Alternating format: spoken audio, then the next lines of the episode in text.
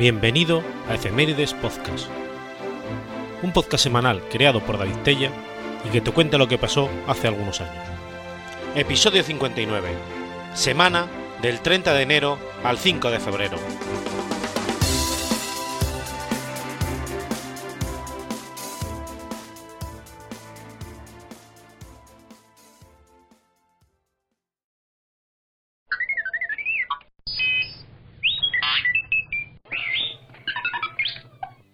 Martes 30 de enero de 1945. Un submarino ruso hunde el transatlántico alemán Wilhelm Gustav. El Wilhelm Gustav fue el proyecto número 511 de los astilleros Blom and Bosch en Hamburgo, Alemania, en 1936. Fue construido por orden de Adolf Hitler y entró en servicio el 14 de marzo de 1938. Inicialmente iba a ser llamado MS Adolf Hitler, pero para efectos propagandísticos fue bautizado en memoria del político nacionalsocialista suizo Wilhelm Gustav, asesinado en febrero de 1937. De diseño imponente con una altura de 55 metros, medida desde la quilla y ocho cubiertas, era de diseño moderno. Dotado de instalaciones adecuadas, tenía cubiertas de paseo espaciosas y funcionales. No tenía divisiones por clase según el poder adquisitivo, sino que todas las habitaciones poseían el mismo confort. Poseía una, una, piscina climatizada en su interior, en la cubierta E, siete grandes cocinas, confortables comedores comunes, además de gimnasios amplios. El proyecto que materializó a Wilhelm Gustav se marcó bajo el programa del sindicalista Robert Ley, denominado Fuerza a través de la Alegría, para la clase obrera alemana que contemplaba, entre otras acciones, la recreación popular a bajo coste para los tiempos de paz. El programa resultó todo un éxito, y los cupos para los cruceros por el mar Báltico estaban casi siempre copados. Su viaje inaugural fue el 21 de abril de 1938, con destino a la isla de Madeira, en Portugal. Su primer capitán, Carl Lube, lo condujo a través del río Elba en medio de una gran cobertura periodística. Sin embargo, al día siguiente, el capitán Lube falleció de un ataque cardíaco en el puente de mando. Fue reemplazado por el anciano capitán Fredrik Petersen, concluyendo el viaje exitosamente. Operó bajo la firma Hamburg Süd Line en el mar Báltico, llevando en sus cubiertas a los trabajadores alemanes en periodo de vacaciones desde el 38 hasta mayo del 39. El Gustav se utilizó para repatriar de España a la Legión Cóndor, que participó en la Guerra Civil Española. Seguidamente fue anclado en Gotteshagen. En agosto del 39 pasó a ser transformado en un buque hospital destinado al puerto de Danzig hasta mayo de 1940, y el 1 de octubre fue requisado por la Kriegsmarine para servir como buque nodriza de submarinos. Pero antes, desde mayo a julio, había sido utilizado como buque hospital para la invasión de Noruega, siendo anclado en Oslo, sirviendo para los heridos de Wehrmacht. Se le pintó sobre el casco blanco una franja verde a lo largo de la eslora del buque, y además se le agregó la emblemática Cruz Roja Internacional en la chimenea. El Gustav fue trasladado a Setting en octubre del 40, para ser preparado como transporte de tropas y buque hospital en la operación León Marino. Pero el fracaso de la Luftwaffe en conquistar la supremacía aérea sobre el Reino Unido lo devolvió a Oslo como buque hospital. Desde finales del 40 hasta el 43 sirve como buque cuartel y alojamiento para la Armada, sirviendo como buque cuartel de submarinos en Gotteshagen. El buque fue pintado en gris naval y se eliminaron todas las características como buque hospital. Sobre la cubierta se le dotó de armamento antiaéreo consistente en tres cañones de 105 mm y cuatro cañones automáticos de 20 mm por banda, pasando a ser un buque estrictamente militar. Con el avance de las fuerzas soviéticas hacia territorio alemán por la Prusia Oriental, la situación para Alemania se torna dramática por los miles de refugiados alemanes que, espapa, que escapan ante las atrocidades de la guerra y el embate soviético. La Kriegsmarine lo destina junto con otros transatlánticos para la operación de rescate de refugiados civiles y militares, provenientes de la Prusia Oriental, que llegaban a Gotenhagen para ser enviados a Kiel o a Helm, denominada Operación Aníbal. En enero del 45, en medio de un invierno riguroso con temperaturas de menos 20 grados, la situación de Alemania se deterioraba dramáticamente. Unos 75.000 refugiados civiles y militares alemanes convergían en los puertos de Danzig y Piló, y unos 7 millones de fugitivos huían desde la Prusia Oriental por el corredor polaco hacia Alemania. El almirante Karl Donitz dio la orden a sus submarinos de huir hacia los puertos del oeste y a todas las unidades de superficie mayores y menores disponibles para evacuar al personal a los puertos seguros de Kiel o Helm. El Gustol mantenía su presentación como buque de carácter militar. Estaba desde el 21 de enero en Danzig evacuando a militares y seguidamente a civiles, comenzando por las mujeres y los niños. En la piscina inferior, drenada, se estableció un puesto de enfermería, con 375 enfermeras auxiliares de la Armada que atendían a los heridos. Además, se encontraba a bordo mil cadetes submarinistas que acababan de terminar su entrenamiento. La cantidad de personas embarcadas en el Gustav oficialmente eran 8.956, pero estas ya superaban las 10.580, y el hacinamiento era insoportable. Muchos fugitivos estaban a la intemperie en las cubiertas superiores, expuestos a la hipotermia. La Kriegsmarine estaba informada de la presencia de submarinos rusos en la salida de la bahía de Danzig. Muchos transportes atestados de pasajeros se exponían a ser torpedados si no contaban con protección antisubmarina. A las 12 del 30 de enero de 1945, los capitanes al mando Wilhelm Gustav recibieron la orden de zarpar. El barco, atestado, se separó del, atracadero mediante remolcadores. Fuera de la bahía los esperaban dos torpederos escoltas, el velero transatlántico Hansa, el torpedero T-36 y el torpedero Loeb. El Hansa acusó desperfectos de máquina y debió quedarse. Mientras salían de la bahía, los capitanes en el puente deliberaron cuál era la ruta más conveniente a tomar. Zand abogaba por rodear la costa de Walslow, por dentro de la isla de Borlow, en aguas someras, para evitar el torpedamiento. Pero se impuso el criterio de Petersen, por ir en aguas profundas por fuera de la citada isla al encuentro de un convoy. Mientras el de Gustav navegaba al anochecer, a eso de las 8.30, la radio transmitió el último discurso de Adolf Hitler con motivo del aniversario de la toma del poder, el cual fue difundido por los altavoces del interior del buque para la escucha de los refugiados, y que duró unos 17 minutos. El buque navegaba por aguas, sometidas a un viento borrascoso y gélido, bajo una luz lunar que se traslucía en la borrasca, y con total oscurecimiento. En el interior reinaba una atmósfera de solidaridad entre los tripulantes y refugiados, quienes estaban esperanzados en el término temporal de sus penurias como fugitivos. Hacia las 21 horas, ya traspasado por el norte de la isla de Borlow, un mensaje de radio indicó al Wilhelm Gustav que un dragamina se acercaba al transatlántico. Petersen dio la orden de encender las luces de navegación a fin de no chocar con él. El buque con las luces encendidas fue detectado inmediatamente por el submarino soviético S-13, al mando de Alexandr Marinesko. Este ordenó de inmediato cargar cuatro torpedos mientras se colocaba en posición de ataque. A las 21.08, tres torpedos hicieron impacto por estribor del buque. El primer torpedo alcanzó el sector de proa. El segundo dio en el sector de la piscina interior de la cubierta E, matando a la mayoría de las enfermeras de la Armada.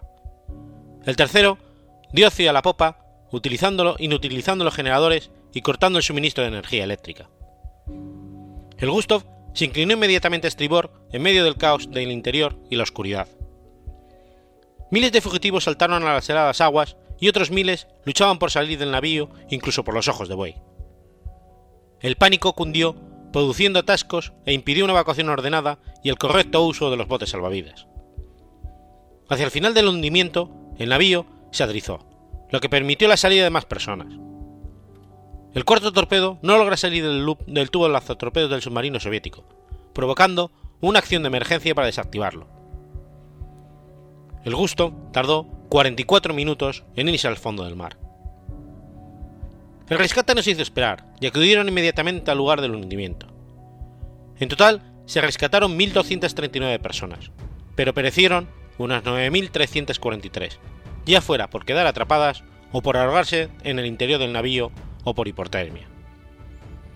Tanto los capitanes Petersen como Zand salvaron sus vidas, mientras que de las 375 enfermedades de la Armada Solo se salvaron tres.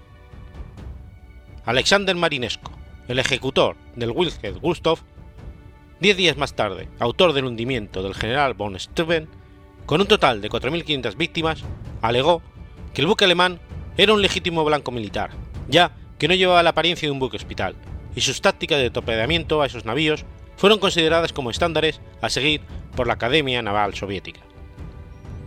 A pesar de estos méritos militares, el alto mando naval de la Unión Soviética, representado por Nikolai Gerasimovich Se negó a reconocer a Marinesco como merecedor del título de héroe de la Unión Soviética, calificándolo no compatible con el perfil del héroe, descalificándolo principalmente debido a su alcoholismo, las violaciones al reglamento y su carácter conflictivo. Desacreditado, Marinesco fue destinado a trabajos secundarios en la Armada Soviética a cargo de una superintendencia y poco más tarde fue acusado de, de dilapidación de bienes, por lo que tuvo que presentar su renuncia y pasar dos años recluido en el campo de concentración de Colima. A finalizar su sanción, Marinesco era un hombre absolutamente arruinado e indigente, y falleció de úlcera en Leningrado. El hundimiento del Winter Gustov es considerado como la mayor tragedia marítima de la historia.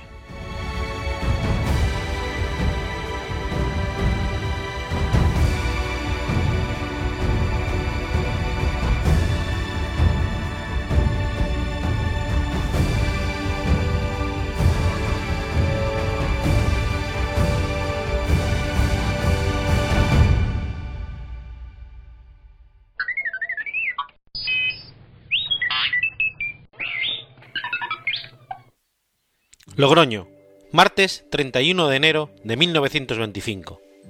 Nace Manuel Jalón, inventor de la fregona. Manuel Jalón, Jalón Corominas fue un inventor ingeniero aeronáutico de formación y oficial del Ejército del Aire en la base aérea de Zaragoza. Inventó la fregona y la jeringuilla desechable. Durante una estancia en Estados Unidos, Manuel Jalón observó cómo los hangares se fregaban mediante una mopa plana y un cubo con rodillos. De vuelta a España, decidió, en 1956, iniciar la fabricación en España de los primeros lavasuelos, o cubos de rodillos, consiguiendo con ellos cambiar la forma. Sus éxitos como inventor tuvieron su reflejo en la empresa que Manuel Jalón fundó en 1958, Manufacturas Rodex, Sociedad Anónima, sociedad de la que fue su promotor y artífice principal, aportando al activo de la misma tanto sus patentes como incluso la propia marca Rodex, que el propio Manuel Jalón había registrado ya en 1956. También fue el propio Manuel Jalón quien consiguió convencer a varios empresarios catalanes para que invirtiesen como socios capitalistas de la futura empresa. Entre los accionistas capitalistas destacaban los leridanos Buenaventura y Domingo Rull, de Casa Rull, que a la sazón se convertirían en distribuidores en exclusiva de los productos Rodex en Cataluña, consiguiendo incluso que el término Rodex se convirtiera en un genérico para identificar a la fregona. Por otro lado, también invitó a participar como accionistas de la nueva empresa a varios de sus colaboradores iniciales, Enrique Falcón Morellón y Emilio Belvis Montesano. Manuel Jalón fue el consejero delegado de Manufacturas Rodex durante casi 30 años, plazo de tiempo en el que consiguió exportar sus productos, en particular la fregona, a más de 40 países, desde Estados Unidos hasta China. Con el cubo de rodillos y posteriormente con la fregona, Manuel Jalón consiguió mejorar cualitativamente la calidad de vida de, los hogares españoles, superando la forma tradicional de limpiar el suelo de rodillas, ya que con sus inventos permitían limpiar el suelo sin arrodillarse y sin desgastar las manos por la lejía. En 1989, y después de haber vendido más de 60 millones de fregonas por todo el mundo, Manuel Jalón y varios de sus socios vendieron sus acciones a la multinacional holandesa Curver BV, Manuel Jalón se centró entonces en dedicar sus esfuerzos en otros proyectos, tales como la jeringuilla hipodérmica, no reutilizable. Para ello usó material de plástico. Esta jeringuilla tenía un émbolo que no se atascaba y era más fácil de destruir al tener las paredes más finas. Las jeringuillas y agujas desechables se empezaron a producir por la fábrica Fabersanitas, en la localidad ofensa de Fraga, exportándose a más de 80 países. Posteriormente la fábrica fue comprada por el grupo Beckton Dickinson. Aunque riojano de nacimiento, Manuel Jalón se crió en Aragón, y por sus inventos y logros empresariales, en el 91, el Ayuntamiento de Zaragoza le otorgó la máxima distinción que otorga a las empresas, el premio Inmortal Ciudad de Zaragoza Saldúa. En el 92 fue nombrado hijo predilecto de la ciudad de Zaragoza, y ese mismo año fue también nombrado Riojano del Año, por votación popular. Manuel Jalón falleció en la madrugada del 16 de diciembre de 2011, en Zaragoza, a los 86 años de edad, tras sufrir una parada cardiorrespiratoria.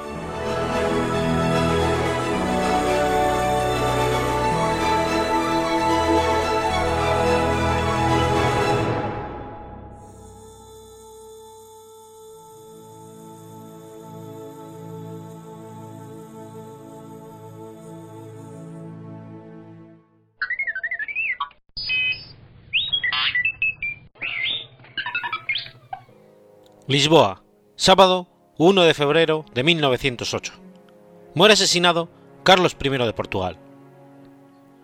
Su nombre completo era Carlos Fernando, Luis María Víctor Miguel, Rafael Gabriel Gonzaga, Javier Francisco de Asís, José Simón de Braganza, Saboya Borbón y Sajonia Coburgo Gotha. Nació el 28 de septiembre de 1863. Fue el penúltimo rey de Portugal. Era hijo del rey Luis I de Portugal y de la princesa María Pía de Saboya, hija de Víctor Manuel II, rey de Italia. Subió al trono el 10 de octubre de 1889, con 26 años de edad. Fue apodado el diplomático, debido a las múltiples visitas que hizo al extranjero, y también el oceanógrafo por su pasión por la oceanografía. Hombre inteligente, según sus contemporáneos, pero también próspero a la extravagancia, según ellos mismos. Las políticas erráticas, despilfarros y amoríos extramaritales de Carlos se dieron el destino de la monarquía portuguesa, siendo que el grave debilitamiento de la posición política de Portugal en Europa también redujo su popularidad. Los tratados coloniales con el Reino Unido, como resultado del conflicto del mapa rosado, establecieron la situación política de los imperios coloniales europeos en África, aunque generaron un amargo resentimiento en Portugal, por las grandes concesiones reconocidas al Reino Unido y el nulo apoyo recibido de otras potencias europeas, como Alemania, para contrarrestar las presiones británicas. Domésticamente, Portugal fue declarada en bancarrota dos veces debido a que el tamaño de la deuda pública superaba las riquezas nacionales, el 14 de junio de 1892 y nuevamente el 10 de mayo de 1902, causando disturbios industriales, antagonismo con socialistas y republicanos y la crítica de la prensa contra la monarquía. El sistema electoral portugués, a semejanza del practicado en España, otorgaba preeminencia a dos partidos políticos, regeneradores y progresistas, que se turnaban en el poder mientras el derecho a voto era reducido a varones alfabetizados y con cierta renta mínima, lo cual generaba conflictos con dos nuevos grupos políticos, los republicanos y los socialistas. La fuerte humillación resultante del ultimátum británico de 1890 y el descontento con el régimen político auspiciado por la monarquía causaron turbulencias políticas en Portugal durante los primeros años del siglo XX. El rey Carlos respondió al, nombrar a João Franco como primer ministro y subsecuentemente aceptando la disolución del Parlamento, transformando el régimen en una virtual dictadura apoyada por el rey, que solo aumentó el rechazo de los republicanos. Este apoyo a la dictadura no era bien visto ni siquiera por las personas más próximas al rey, como la reina madre María Pía, la reina Amalia, el príncipe heredero Luis Felipe de Berganza y el infante Alfonso, hermano menor del rey. No obstante, Franco era defendido por el, secretario particular del rey. La inquietud política hacía que la animosidad personal contra la casa Braganza, Sajonia, Coburgo y Gotha creciera masivamente. A pesar de la controversia, existía un objetivo preciso que el mismo rey afirma en una misiva a su amigo Alberto I de Mónaco, en febrero de 1907. Considerando que las cosas aquí no iban bien, y viendo los ejemplos de toda Europa, donde tampoco van bien, decidí hacer una revolución completa en todos los procedimientos del gobierno de aquí. Una revolución desde arriba, creando un gobierno de libertad y de honestidad, con ideas modernas, para que no me hagan una revolución desde abajo, lo que supondría la ruina de mi país. En esa misma carta, el rey habla de sus miedos, que serían realidad tras su muerte. Hasta ahora he tenido éxito, y todo va incluso mejor de lo que creía posible. pero para eso necesito estar constantemente en guardia y no puedo abandonar el mando ni un minuto, porque conozco mi mundo y si la idea de continuar se perdiera por falta de dirección, todo volvería inmediatamente para atrás, y entonces sería peor que al principio. El 1 de febrero de 1908, la familia real regresaba del Palacio de Villavisosa a Lisboa. Viajaban en coche hacia la Alamada, y a continuación tomaron un barco para cruzar el río Tajo y, desembarcaron en Cais do Sobre, en el centro de Lisboa. En su camino hacia el Palacio Real, el carruaje con Carlos I y su familia pasó por la avenida del Terreiro do Paus. Mientras cruzaban la plaza, fueron disparados varios tiros desde la multitud por al menos dos hombres, Alfredo Costa y Manuel Biusa. El rey murió inmediatamente. Su heredero, Luis Felipe, fue mortalmente herido, y el príncipe Manuel fue alcanzado en un brazo. Los asesinos fueron muertos a tiros en el lugar, por guardaespaldas y posteriormente reconocidos como miembros del Partido Republicano. Aproximadamente 20 minutos después, el príncipe Luis Felipe murió, y días más tarde, su hermano menor, Manuel, fue proclamado rey de Portugal, el último de la dinastía de los Braganza, Sajonia, Coburgo y Gotha.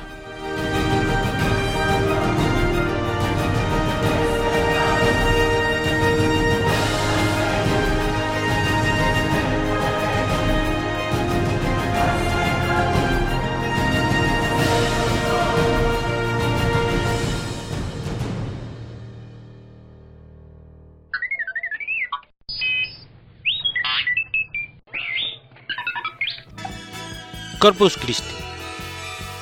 Domingo 2 de febrero de 1947. Nace Farrah Fawcett. Farrah Fawcett fue una actriz estadounidense. Con múltiples nominaciones al Globo Oro y premios Emmy, Fawcett alcanzó la fama internacional cuando protagonizó la primera temporada de la serie televisiva Los Ángeles de Charlie. Hija de Pauline Alice, ama de casa, y James William Fawcett, empresario petrolífero, desde pequeña demostró cualidades atléticas, fomentadas por sus progenitores. A finales de los años 60 y principios de los 70 se introdujo en el mundo de la publicidad, aprovechando su físico exuberante. Entre ellos, especialmente populares en Estados Unidos, fueron los anuncios de champú.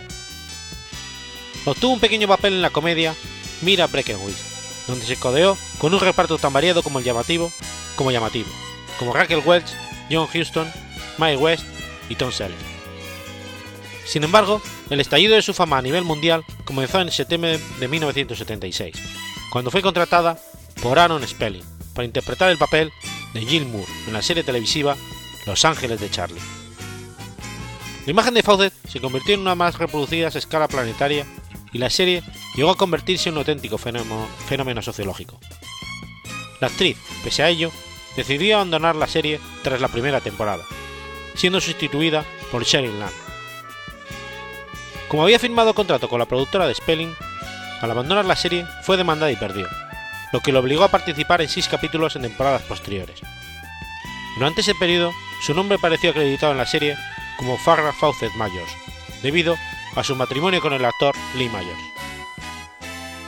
La fama alcanzada le facilitó la posibilidad de intentar triunfar en el mundo del cine. Sin embargo, Pese a protagonizar la película de ciencia ficción Saturno 3 de Stanley Donen, junto con Kirk Douglas, su carrera cinematográfica no alcanzó las expectativas previstas. Entre los títulos posteriores en los que colaboró destacan Extremities de Robert Young y Doctor T y las mujeres de Robert Altman, junto con Richard Gere. Su carrera en televisión, por el contrario, fue más constante, protagonizando decenas de telefilms y series a lo largo de dos décadas, lo que le valieron tres nominaciones a los premios Emmy. La actriz estuvo casada entre el 73 y el 82 con el actor Lee Myers, de quien tomó el apellido durante esa temporada. Tras su separación en el 79, se unió sentimentalmente al actor Ryan O'Neill. De la unión nació su hijo Redmond en 1985. El 4 de octubre de 2006 se reveló que Fawcett sufría cáncer colorectal, por lo que se sometió a cirugía y quimioterapia. Ante ello, debió suspenderse definitivamente una posible reunión de reparto original de Los Ángeles de Charlie, ampliamente deseada por sus admiradores. aunque Society Press informó en el cumpleaños 60 de la actriz que ya se había recuperado de la enfermedad, el 16 de mayo del 2007 se supo que se había encontrado un pólipo maligno en el mismo lugar donde había sido tratada. Los médicos optaron entonces por usar radioterapia interna, decidiendo Fawcett poco después viajar a Alemania para someterse a procedimientos con células madre, no practicables en Estados Unidos. Este tratamiento fue filmado para un programa de televisión. Según su médico, Laune Spiro, en el tratamiento experimental que se acogió la actriz en Europa, fue sometida a una intervención menor que provocó una pequeña hemorragia en un músculo del área abdominal, causando una acumulación de sangre que le presionaba y le producía dolor. Agotados los esfuerzos, el 5 de abril de 2009, Fawcett fue ingresado en un hospital de Los Ángeles en estado crítico, y al día siguiente, Associated Press dejó saber que el cáncer había hecho ya metástasis en el hígado, aunque no era esa la razón por su hospitalización. Fawcett murió a los 62 años el 25 de junio de 2009, en el centro de salud St. John's en Santa Mónica, California, con O'Neill a su lado. La noticia de la muerte de Fawcett fue eclipsada en gran parte por la muerte del cantante Michael Jackson, que murió horas más tarde del mismo día.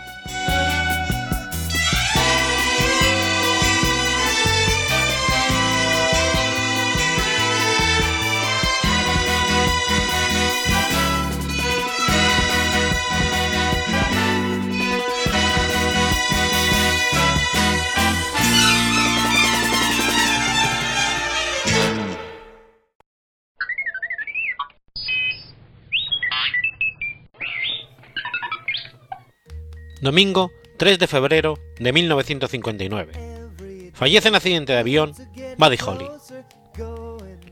Charles Harding Holly nació en Lubbock, Texas, el 7 de septiembre de 1936. Mejor conocido como Buddy Holly, fue un compositor y cantante estadounidense, considerado hoy en día como uno de los pioneros y creadores del rock and roll, a mediados de la década de los 50. Fue uno de los cuatro hijos del matrimonio de Lawrence y Ella, la familia Holly se había mudado hacia Lubbock para conseguir trabajo en la industria algodonera. El padre de la familia tuvo varios trabajos, carpintero, cocinero, sastre. A principios de la, de la, década de los 50, fundó una pequeña empresa constructora con capital ahorrado. En esa empresa familiar trabajaron sus cuatro hijos. La familia Holly tiene una gran devoción por interpretar y escuchar música, sobre todo por géneros como el blues, el folk y el country. El pequeño Charles aprendió a muy temprana edad a tocar el violín, el banjo, la mandolina, el piano y la guitarra. Su habilidad vocal se desarrolló gracias a una competencia de canto. Todo esto ocurría cuando solo tenía 5 años. Precisamente a esa edad pisó por primera vez un escenario, cantando junto a sus hermanos Larry y Travis la canción Down the River of Memories. En este concurso, los hermanos ganaron 5 dólares. La familia siempre lo llamaba Buddy, y de ahí surgió su nombre artístico. Empezó a tocar junto a Jack Neal en septiembre del 53 en la radio KDAV en Lugo, ciudad natal de Holly. El disjockey Hippocket Duncan ofrecía a los músicos locales tocar para la radio en vivo. Así, durante el The Sunday Party, el dúo Buddy y Jack interpretaron sus grabaciones I Saw the Moon Cry Last Night y I Heard the Lord Calling for Me. Más tarde, estas grabaciones se registraron en discos de acetato en noviembre del 53. En aquellas grabaciones, Neil canta y toca la guitarra, y Holly toca la guitarra rítmica. Duncan le sugirió que buscasen un bajista. En dicha búsqueda contactaron con Larry Belmont. Al poco tiempo, en el 54, Jack Neal se casa y, es reemplazado por Bob Montgomery, formándose así el dúo Buddy y Bob. Durante los años subsecuentes, Buddy estuvo en distintas bandas, además de llevar a cabo conciertos para escuelas, fiestas de adolescentes, eventos de la iglesia y transmisiones en vivo para publicaciones de la KDAV. En un principio, el interés de Holly Montgomery se dirigió hacia la música country, pero este interés cambió cuando vieron actuar la popularidad de Elvis Presley en su ciudad en 1955. Cuando terminó el show, Holly se dirigió directo al camerino de Presley y se hizo amigo de él. Gracias a esta amistad, Presley invitó al dúo para que fuesen sus músicos teloneros. Y así, Buddy Holly y Bob Montgomery telonearon a Presley el 13 de febrero en el Fire Park Coliseum en Blue Book. Actuaron un espectáculo en el mismo sitio el 14 de octubre. Holly tocó con Bob Montgomery y Larry Belmont para Bill Haley y Jimmy Shaw. El 15 de octubre volvieron a tocar para Presley, en esta oportunidad en el Far Park Coliseum. Holly Montgomery y Belmont fueron los cabezas de cartel para Martin Robbins en la Fire Park Coliseum. Más tarde, también habían tocado para Carl Perkins y Johnny Cash. Sin embargo, esta formación se rompió, porque Larry Trio estaba terminando la escuela. En busca de un reemplazo, Holly se contactó con el contrabajista Joe B. Muldoon. Holly compró su Fender Stratocaster por aproximadamente unos 600 dólares. Pero Nashville quería que sus músicos de sesión tocaran parte de las grabaciones y pidió a Holly que no tocara su guitarra. De esta forma, Randy Martin tocó la guitarra rítmica, Sonny la guitarra líder, Don West el bajo y Doug Kidgan la batería. Con esta formación registraron las canciones Love Me, Don't Come Back Knock, Blue Days, Blue Night, Midnight Seat entre las 7 y las 10 de la mañana, en la sesión de grabación del 26 de enero del 56, bajo la producción de Owen Bradley. La sesión se produjo en un tenso ambiente, ya que el grupo no tenía la libertad total en el estudio. Los muchachos no se encontraron satisfechos por el producto final, sin embargo, editaron Blue Days, Black Knight, el primer sencillo, y fue lanzado el 16 de abril de 1956. Se estipula que en unos meses alcanzó a vender 19.000 copias. Cuando firmó el contrato en febrero del 56, por accidente, su apellido fue escrito sin la E. Como resultado, quedó Buddy Holly, nombre que el músico decidió adoptar por fines artísticos. El 22 de julio del 56 grabaron las canciones Rock Around with the Olive Bee, Checking the Show Chance, Girl of My Mind, Thin Line y una versión, una versión de Than Be All the Day. Owen Bradley consideró que That Be the Day era la peor canción que había escuchado y como consecuencia ninguna de las canciones de aquella sesión fueron publicadas. Decidieron probar con el último y tercer intento, volviendo el 15 de noviembre de 1956.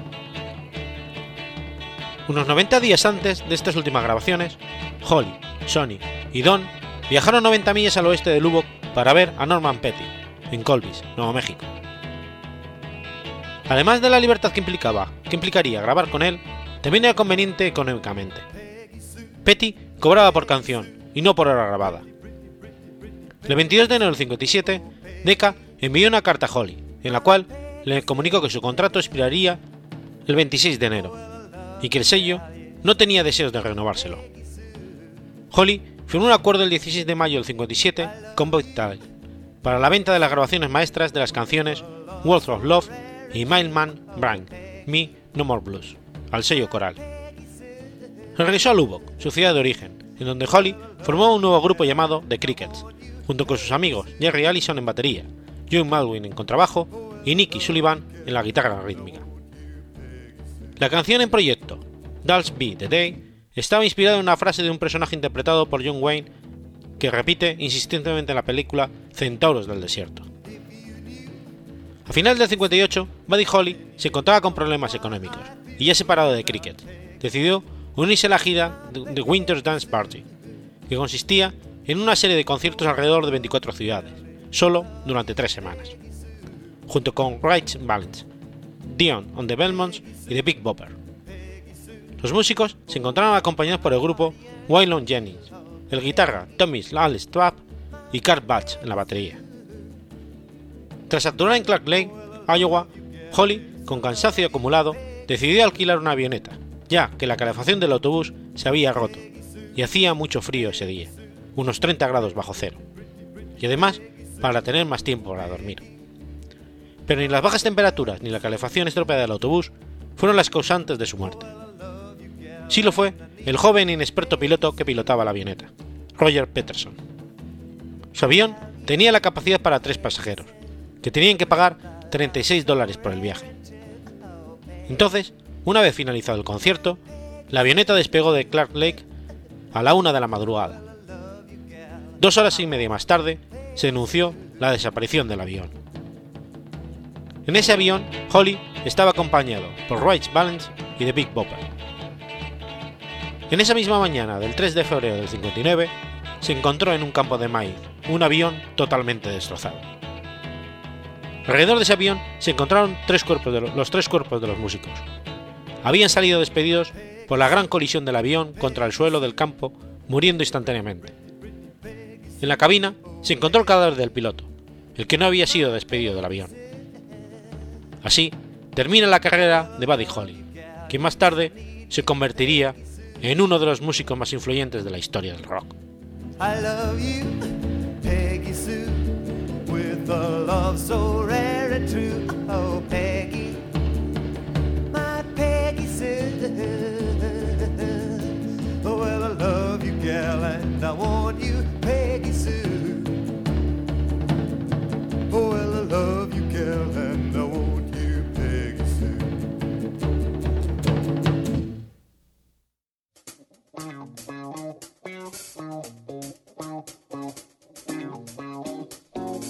¿Conoces la Asociación de Escuchas de Podcasting? Asespod es el primer lugar de encuentro para todas aquellas personas que escuchan este formato de audio.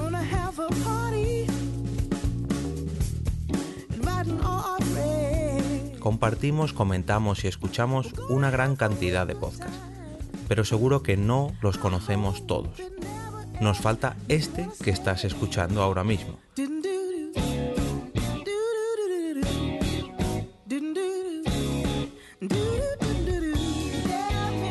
Queremos que tú, oyente de este podcast, formes parte de todo esto. Asociate gratis en nuestra web, asespod.org. Búscanos en las redes sociales, Twitter, Facebook y Google Recuerda, asespod.org.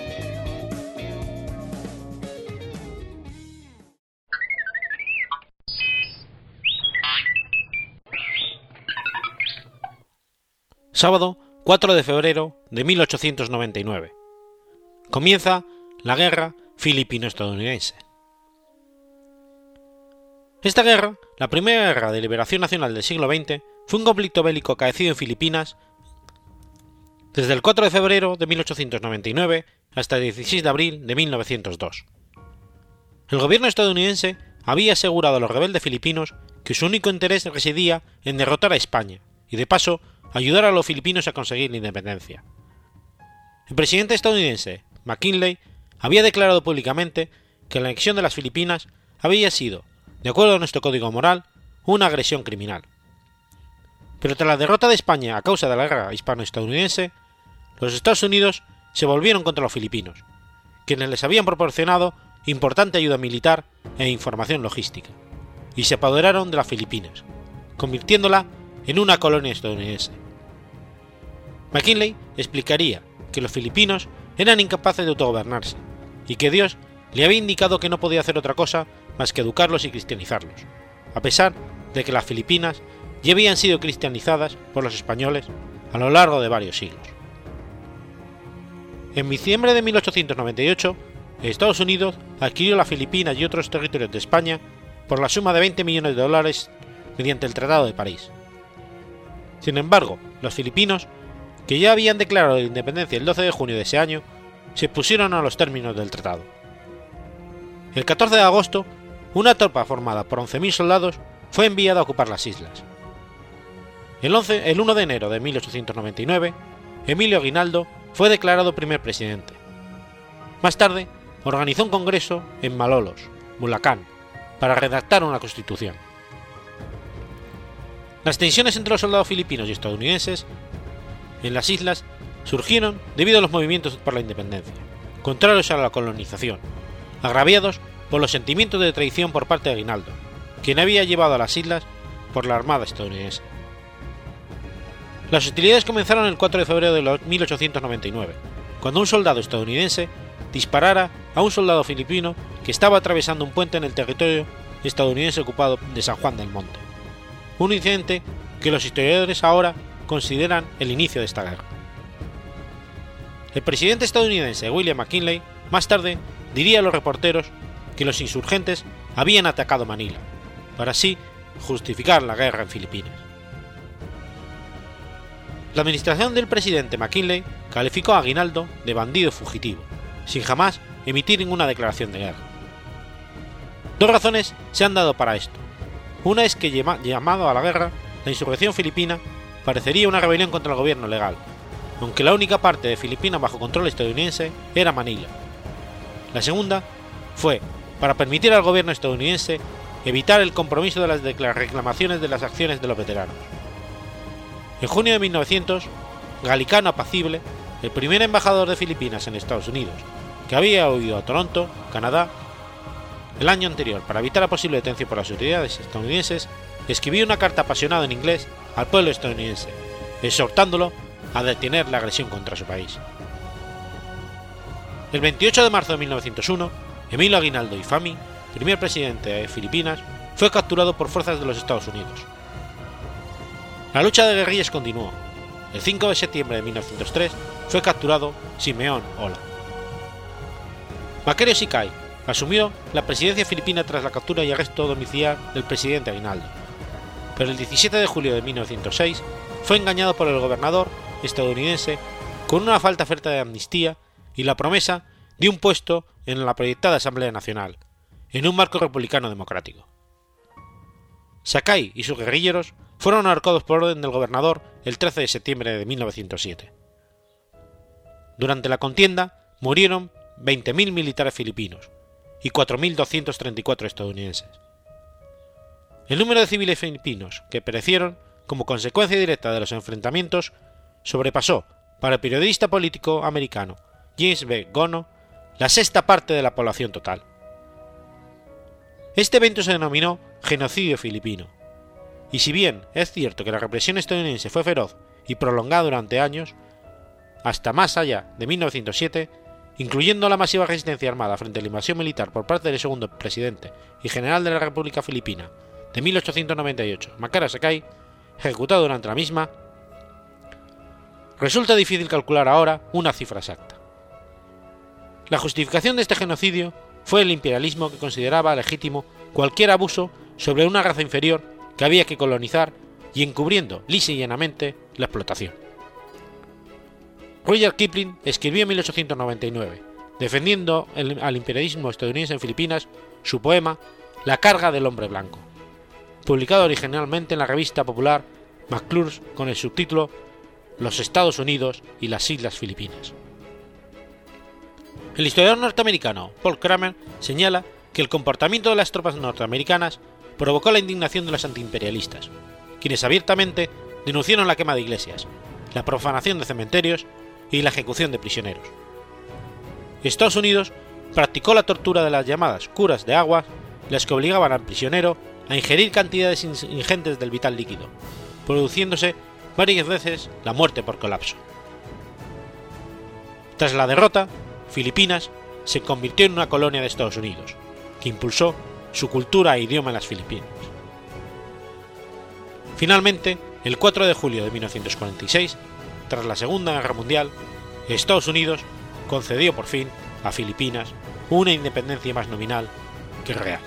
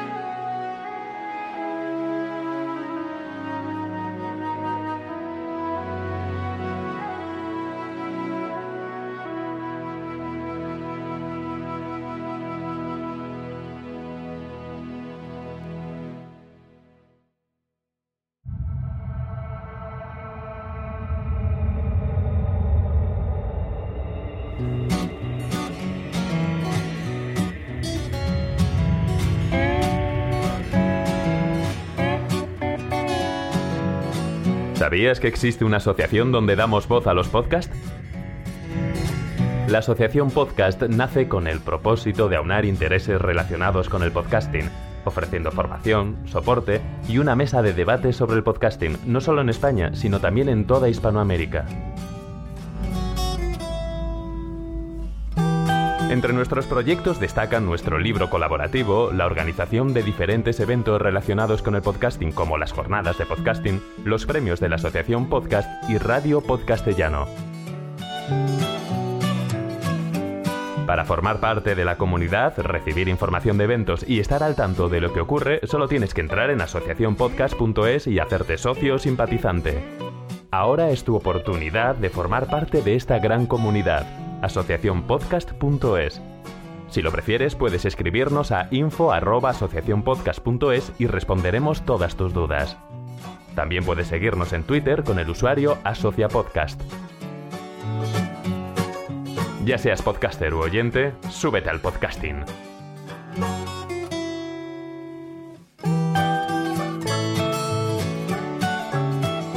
Gracias, de nada. Súbete al podcasting.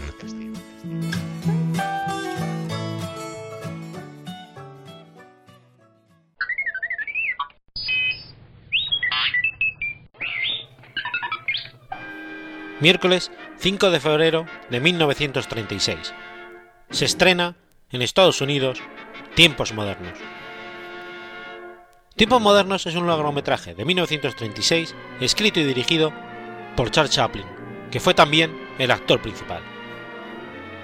Esta película es un reflejo de las condiciones desesperadas de las cuales era víctima un empleado de la casa obrera en la época de la Gran Depresión, en la visión dada por la película por la influencia de la industrialización y la producción en cadena.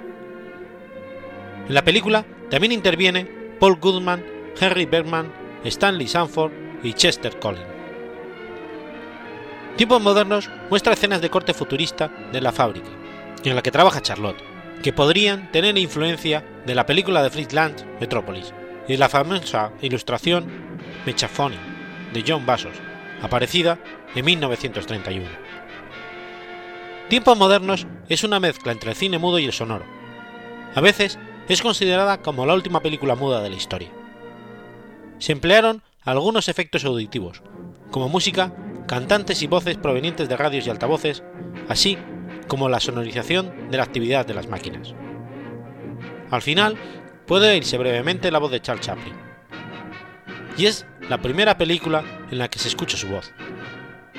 El actor canta una versión de la canción de Leo Danifer, Je cherché après Tetin, pero con una lengua inexistente, conocida como charabi, cuyos sonidos tratan de asemejarse a una mezcla de francés e italiano con alguna palabra reconocible en inglés. Considerado como un ejemplo de la crítica social, el mismo Chaplin negó la relevancia que muchos han querido darle a su trabajo en este largometraje. En la obra se mezcla la ficción con la realidad, para tomarla con un poco de humor. Extenuado por el frenético ritmo de la cadena de montaje, un obrero metalúrgico que trabaja apretando tuercas acaba perdiendo la razón. Después de recuperarse en un hospital, sale y es encarcelado por participar en una manifestación en la que se encontraba por casualidad.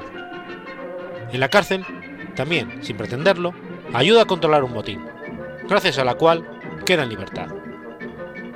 Una vez fuera, reemprende la lucha por la supervivencia en compañía de una pobre joven huérfana a la que conoce en la calle. En lugar de ser una película cómica típica, es más bien un largometraje que se enfocó a mostrar el aspecto social de esta época. Siendo cine mudo en blanco y negro, y a pesar de que actualmente parecía imposible, transmite claramente su mensaje, una crítica al sistema capitalista de estos días. Muestra el trabajo mecanizado, la producción en cadena, los bajos salarios, el estrés, la opresión, el hambre, la pobreza y también la injusticia social que se vive en esta sociedad, principalmente la clase baja y más vulnerable de Estados Unidos. La película comienza mostrando la vida de un obrero de fábrica que vive en plena revolución industrial durante la depresión económica del 29. Una, la desesperación por el empleo, como muestra la película, generaba largas filas para conseguir un cupo en las fábricas. La película compara a los obreros con un rebaño de ovejas que sigue a su pastor. el pastor se podría interpretar como el capitalismo. Los obreros, que conseguían el cupo trabajando como verdaderas máquinas, muchos de ellos, a causa del estrés o del cansancio físico y psicológico, terminaban con ataques de nervios, como muestra la escena en la que Charles, de tanto apretar tuercas, termina desquiciado. También podemos observar la crítica a las condiciones de pobreza y su relación con el delito en el retrato de la vida de una joven que, desesperada por alimentar a su familia, tiene que romper la ley. La película enfatiza en mostrar la forma como el maquinismo y el capitalismo le quitan la humanidad a los trabajadores. La labor que Chaplin hace es una ridícula exageración del Fordismo, donde el trabajo especializado se ha reducido a hacer solo una parte del giro de una tuerca, lo cual es terminado por otros, lo que acelera el trabajo. Sin embargo, este enajenante trabajo trae consecuencias físicas, corporales y psicológicas, que Chaplin las hace ver como parte de lo divertido de la película. Transforma algo trágico en algo cómico, sin faltar al respeto de los trabajadores.